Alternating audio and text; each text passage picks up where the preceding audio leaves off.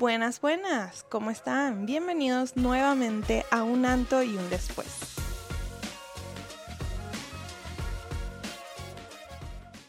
¿Cómo están? ¿Cómo me les va? Mi nombre es Antonieta Pérez y nuevamente estamos por aquí pidiendo disculpas y pidiendo perdón con un nuevo look también. Para los que me están viendo en otras plataformas, vayan y suscríbanse a mi YouTube califiquen mi podcast en la plataforma que estén. Y pues nada, todo bien, todo bien, los quiero mucho. Sé que he estado desaparecida. Este para mí es como un diario, un update de todo lo que ha pasado en mi vida, de todo lo que pues he podido aprender a lo largo del tiempo. No sé si este sea el último episodio del año, que no creo, porque bueno, ya estoy en mi casa. Mm, los otros episodios fueron en Atlanta cuando me fui de viaje.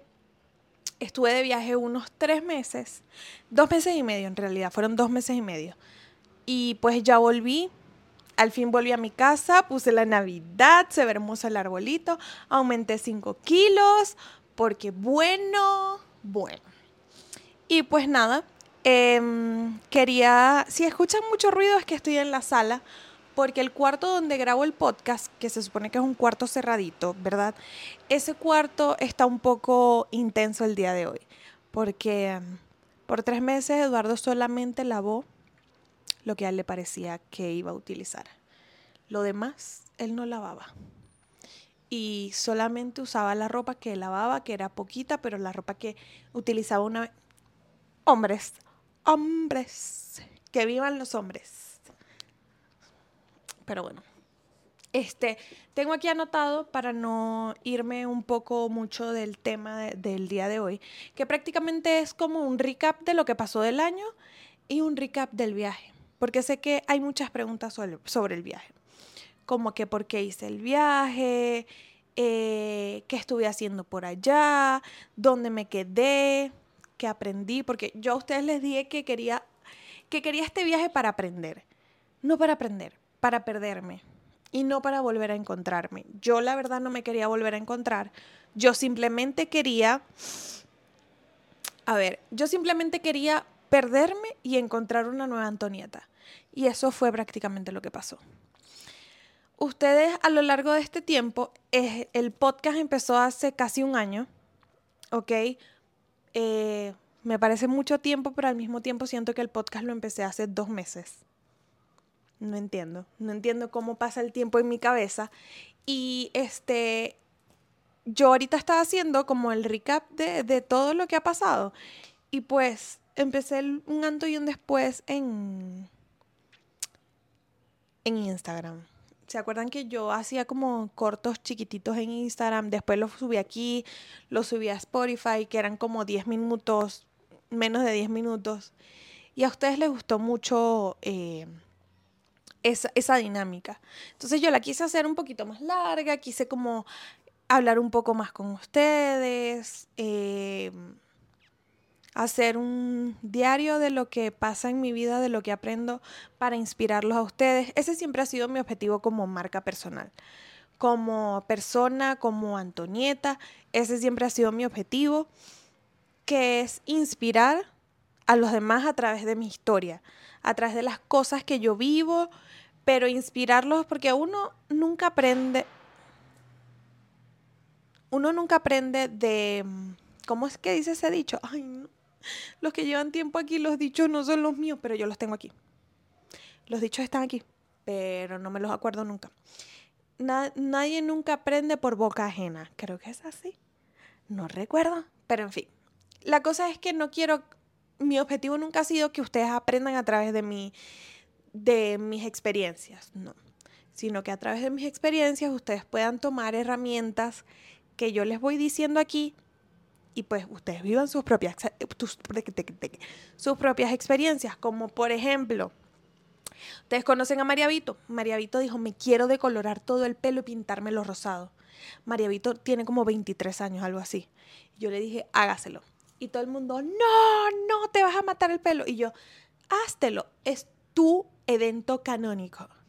Es tu evento. Eh, eh, eso es algo del crecimiento. Del crecimiento como mujer, como humana, humano, humane, donde a uno le pega la cuestión de decolorarse todo el pelo, porque yo pasé por eso. Y yo le dije, decolóratelo, no hay nada que no se pueda arreglar con un tinte negro. Y ahora está con que, ay, me gusta, pero no, pero me hubiese quedado con el pelo tal, ay, pero, y yo, nunca ibas a saber si te gustaba o no el pelo blanco, catire, pintado de rosado, si nunca lo hubieses hecho. Por eso hagan todo lo que se les atraviese, mientras no le hagan daño a nadie. Que las estoy viendo, y los estoy viendo. No me refiero a eso. No me refiero a comerse gente a diestra y siniestra mientras tienen a alguien en su casa y ya vamos otra vez con los cachos. No monten cacho. ya les digo. Este, entonces, mi objetivo. Mi objetivo siempre ha sido inspirarlos también lo que puedan aprender, que lo aprendan desde mis experiencias y mi vida. Y son 29 años lo que yo tengo. He vivido 29 años. He vivido 29 años donde ya el año que viene paso al escalón de los 30. Oficialmente. Paso al escalón de los 30. Chequemos. Chequemos que todo esté bien. Excelente.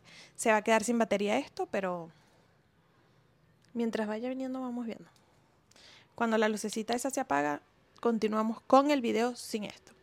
Entonces, este siempre me ha gustado ese tipo de conexión con ustedes. Entonces, ahora vamos. Cosas que he aprendido a lo largo del 2023. Ok, empecé el proyecto de un antes y un después y por eso es que esa intro tan divina. Em, hice amigas increíbles, conocí gente increíble este año y también no siento que me deshice de muchas amistades, sino que les puse, yo soy de las personas que no pone punto, o sea, que no, tipo, pongo límites. Mis límites yo no los conozco.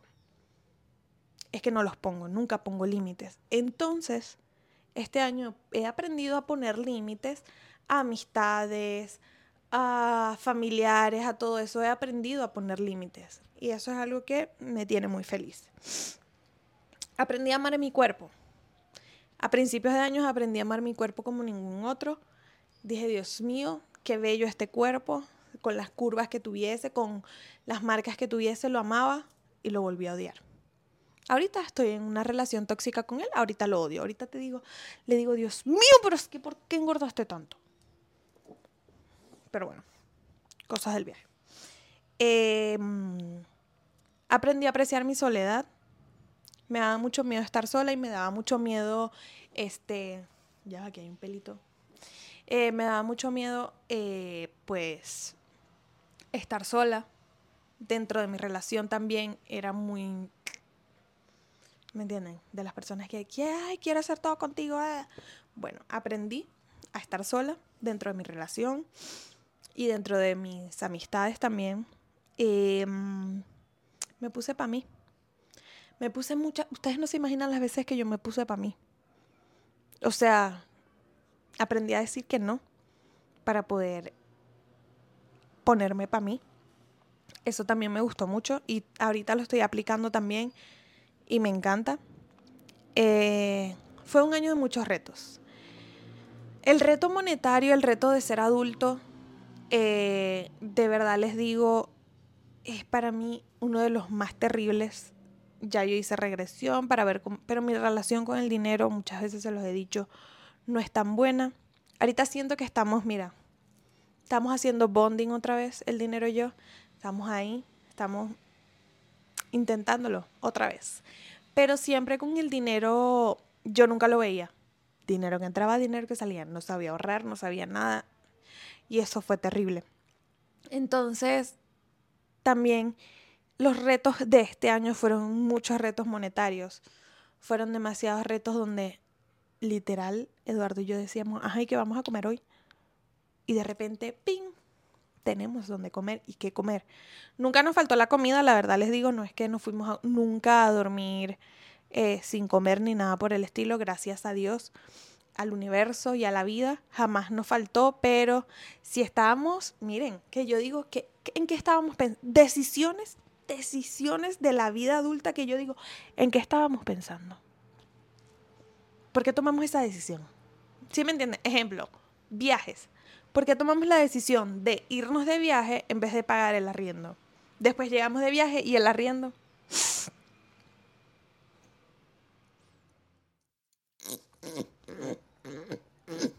Ah, yo sé que ustedes también lo hacen. Entonces ese tipo de cositas nos pasó, pues hemos aprendido ya. Hay algo que me está dando alergia, chicos. No sé qué es. Tal vez sea esto. Y bueno. Chequemos otra vez el micrófono porque. Este. Eso. Muchos, muchos retos este año. Eh, también en los proyectos, el reto del síndrome del impostor, el reto de no saber si yo de verdad quería eso, si era capaz. Siento que no cumplí con todos los proyectos que yo quería, pero sí le seguí echando bolas a todo lo que yo quería. Entonces siento que no cumplí, no di mi 100%, pero ahí estoy. ¿Ok? Entonces ahora vamos a hablar del viaje. Antonieta, ¿por qué este viaje? Porque todo el mundo me decía, te fuiste de Medellín tal. No, jamás me iría. Jamás me iría de Medellín. Eh, no, bueno, no digan jamás porque ustedes saben.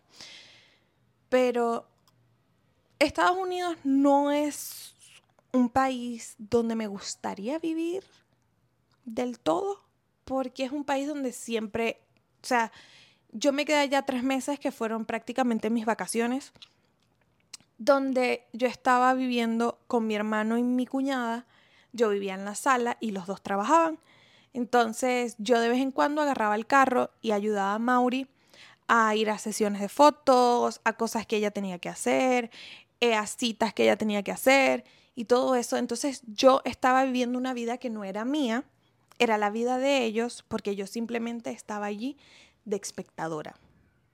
Yo estaba ahí agarrando notas. ¿Verdad? ¿Por qué? Porque yo necesitaba también un despertar, yo necesitaba despertar de esta vida de aquí de Medellín, que esta vida, la vida que Eduardo y yo nos damos aquí es una vida muy serena, donde no tenemos un horario, donde, bueno, no me siento mal. Ese día no se trabajó, ese día no nos paramos ni nos hicimos nada. Em, necesitaba ser espectadora de otra vida donde se paraba temprano, se iba a trabajar, necesita, necesitaba ver lo que ellos sentían como pareja y como seres humanos individuales para yo poder aprender. Soy una persona que aprende mucho viendo a los demás, entonces esa parte me, me, me abrió mucho los ojos. Eh, la convicción con la que, por ejemplo, Mauri, que es una fotógrafa increíble allá en Atlanta, eh, ella se paraba todos los días a editar o a tener una sesión de fotos o a llevar su equipo de un lado a otro, este, a buscar ciertas cosas que necesitaba para las fotos.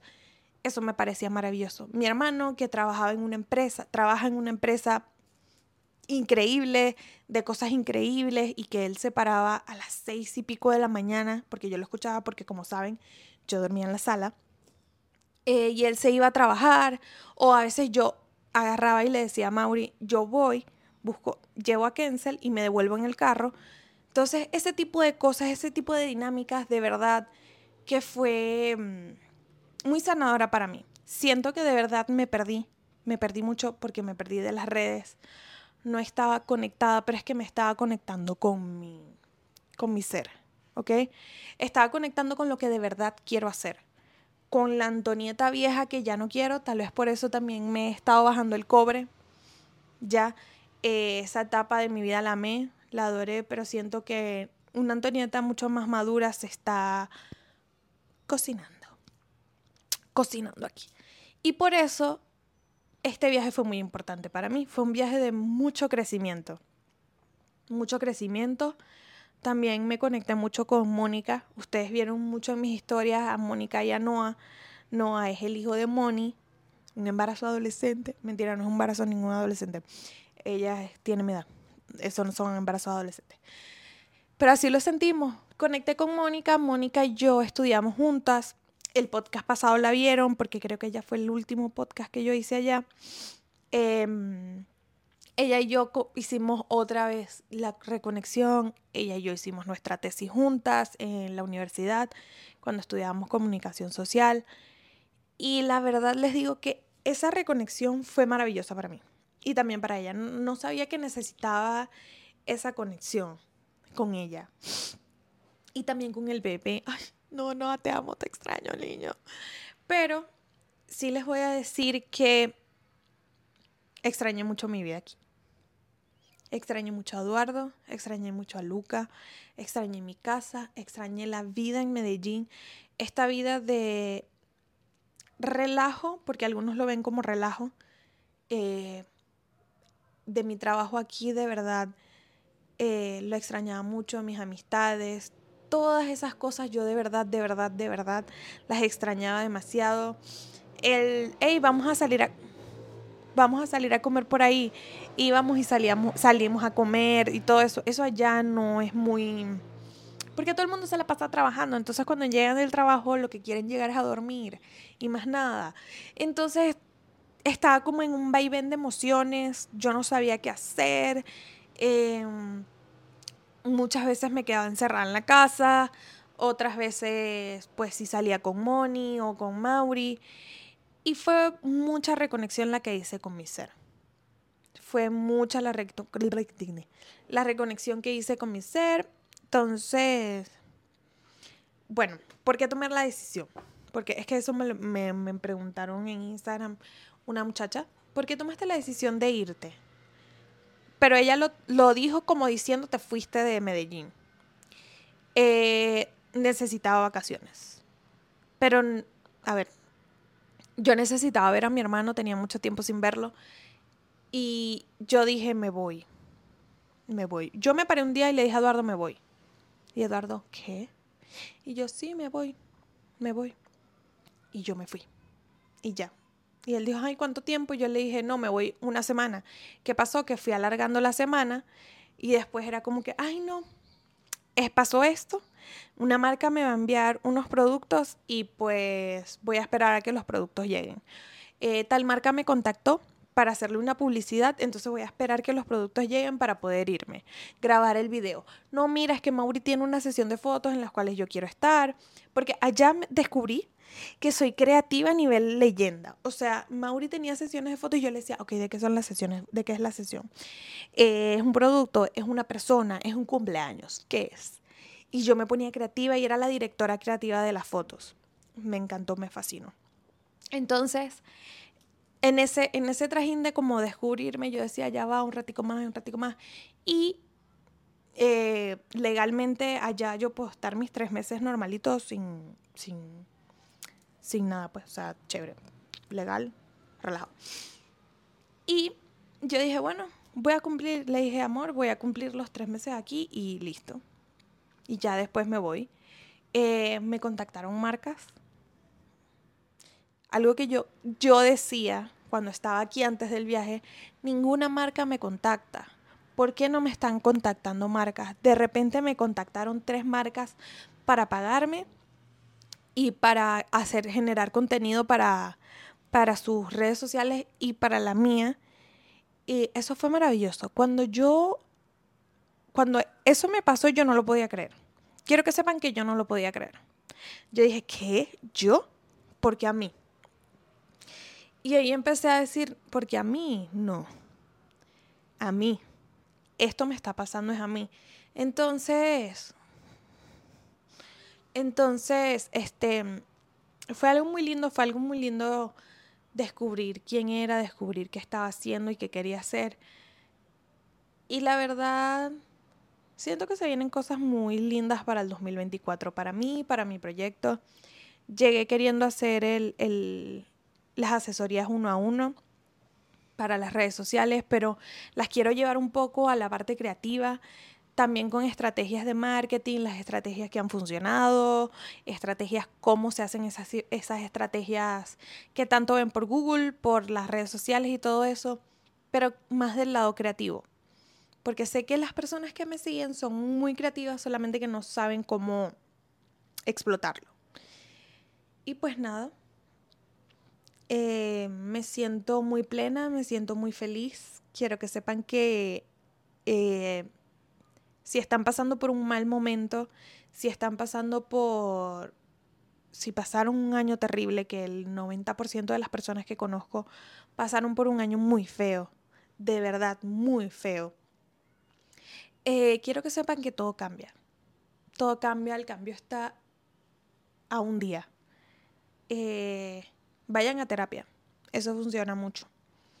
Y si no vayan a terapia, eh, pónganse a leer libros, este, busquen la manera de, de, buscar ayuda, pero mm, la ansiedad, la depresión, todas esas cosas se tratan y al final tú ves la luz al final del túnel, valga la redundancia.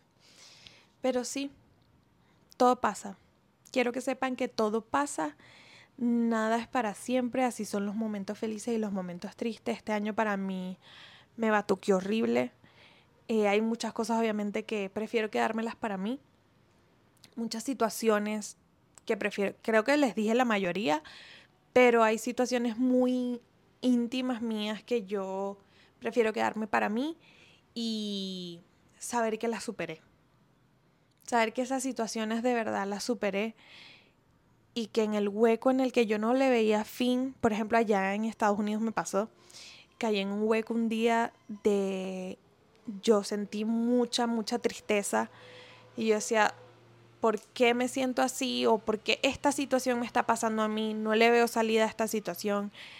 Y al otro día me sentía un poquito mejor, pero yo seguía viendo el hueco y la situación gigante.